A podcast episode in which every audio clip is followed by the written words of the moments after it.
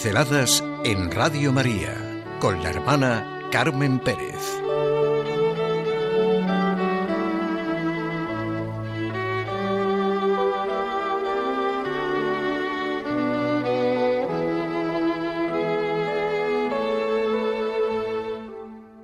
El drama de Belén. El drama de Belén. Cuando el niño que ha nacido en Belén hable, hablará muy claro sobre este tema. Si el grano de trigo no muere, queda infecundo.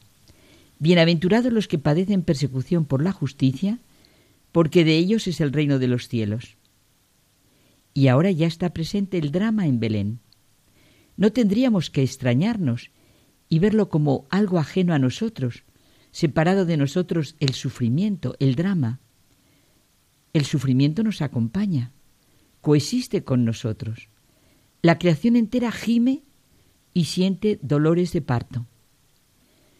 Aunque el hombre, como dice Juan Pablo II en su carta dedicada al sufrimiento humano, conoce bien y tiene presentes los sufrimientos del mundo animal, sin embargo, lo que expresamos con la palabra sufrimiento parece ser particularmente esencial a la naturaleza del hombre. Ello es tan profundo como el hombre, precisamente porque manifiesta a su manera la profundidad propia del hombre y de algún modo la supera. Es verdad que el hombre no puede soportar solo el sufrimiento. Necesitamos sentirnos agarrados de la mano de nuestro Padre Dios. Cada uno de nosotros suple en su carne lo que falta a las tribulaciones de Cristo por su cuerpo que es la Iglesia. No es que en el sufrimiento de Jesucristo falte algo, nos amó hasta el extremo es en nosotros en los que ha de darse esa redención. Y sólo desde el amor puede entenderse tanto amó Dios al mundo que dio a su Hijo único para que todo el que cree en Él no perezca, sino que tenga la vida eterna. El drama de Belén en aquel momento lo centramos en Herodes. Herodes, como Judas, Pilatos, el mal ladrón, han quedado con una simbología y significado que ha atravesado los siglos. Herodes concretamente es el hombre cruel con los niños. Era un idumeo, no era ni hebreo, ni griego, ni romano. Por eso doblaba la rodilla ante Roma y halagaba a los griegos para tener más seguro el dominio sobre los judíos. Herodes se alarmaba ante la presencia de cualquier pretendiente a su trono. Su psicología, tal como lo describen algunos historiadores, era bastante tortuosa. Todo lo ahogaba en sangre, sospechaba de todo y de todos. Según un historiador de la época, Flavio Josefo, era de carácter indómito, cruel e inflexible. Le eran extraños los sentimientos de ternura y las emociones sensibles. Donde quiera su interés parecía exigirlo, obraba con mano férrea hasta hacer correr ríos de sangre. Estos datos coinciden con las escasas noticias que de pasada ofrece el Evangelio de San Mateo. Todo le hacía temblar y era muy supersticioso. Cuando supo por los magos que había nacido un rey en Judea, se sobresaltó. Su respuesta fue rápida. No sabemos cuántos serían los inocentes. Como dato, que no sé si es fiable, he leído que entre ellos hubo un hijo pequeño de Herodes que estaba criándose en Belén. Lo que sí que se sabe es que mandó ejecutar antes de su muerte, a los dos hijos que tuvo con Marianne, Alejandro y Aristóbulo. Monarca, al estilo oriental, tuvo hasta diez mujeres.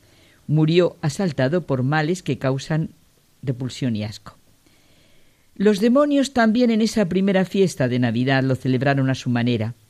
Se pasa de ángel a demonio por la soberbia y la envidia. San Agustín define al demonio como infinitamente soberbio y envidioso, se pasa por hacer el bien según los propios proyectos que están alejados de Dios.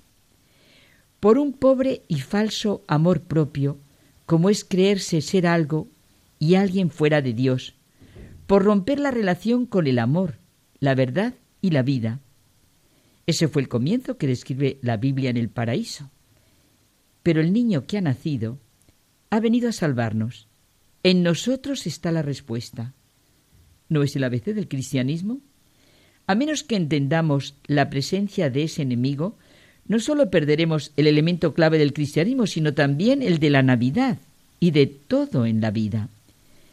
Como dice Chesterton con la clarividencia que da la auténtica conversión, la Navidad en el cristianismo se ha convertido en algo que en cierto sentido es muy simple, pero no es así. No se trata de una única nota, sino del sonido simultáneo de muchas notas. La humildad, la alegría, la gratitud, el temor sobrenatural, la adoración, el respeto y al mismo tiempo la vigilancia y el drama.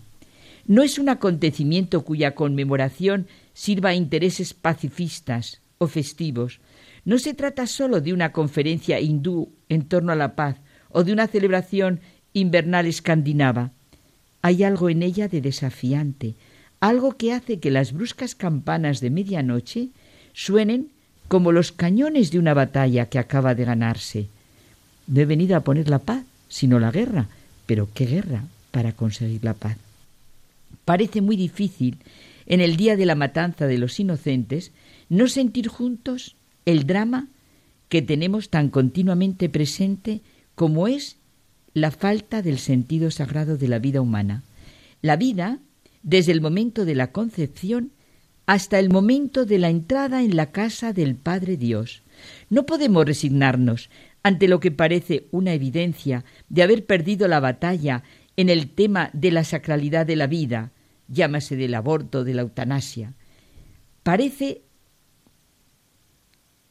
con una mirada superficial que la legalización del aborto ha cambiado pocas cosas, pero realmente es una de las lacras más emponzoñadas de nuestra sociedad que destruye la humanidad del ser humano.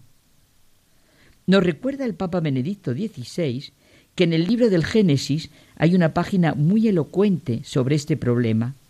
Es la bendición que el Señor Dios otorga a Noé y a sus hijos después del diluvio. Lo sintetiza en dos cuestiones. No hay homicidios pequeños.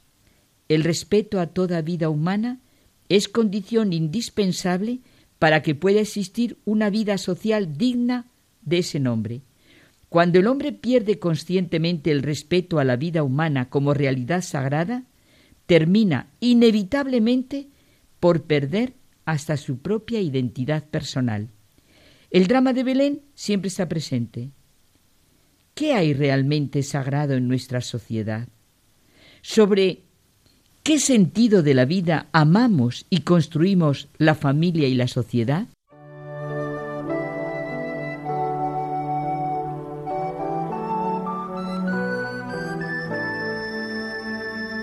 Pinceladas en Radio María con la hermana Carmen Pérez.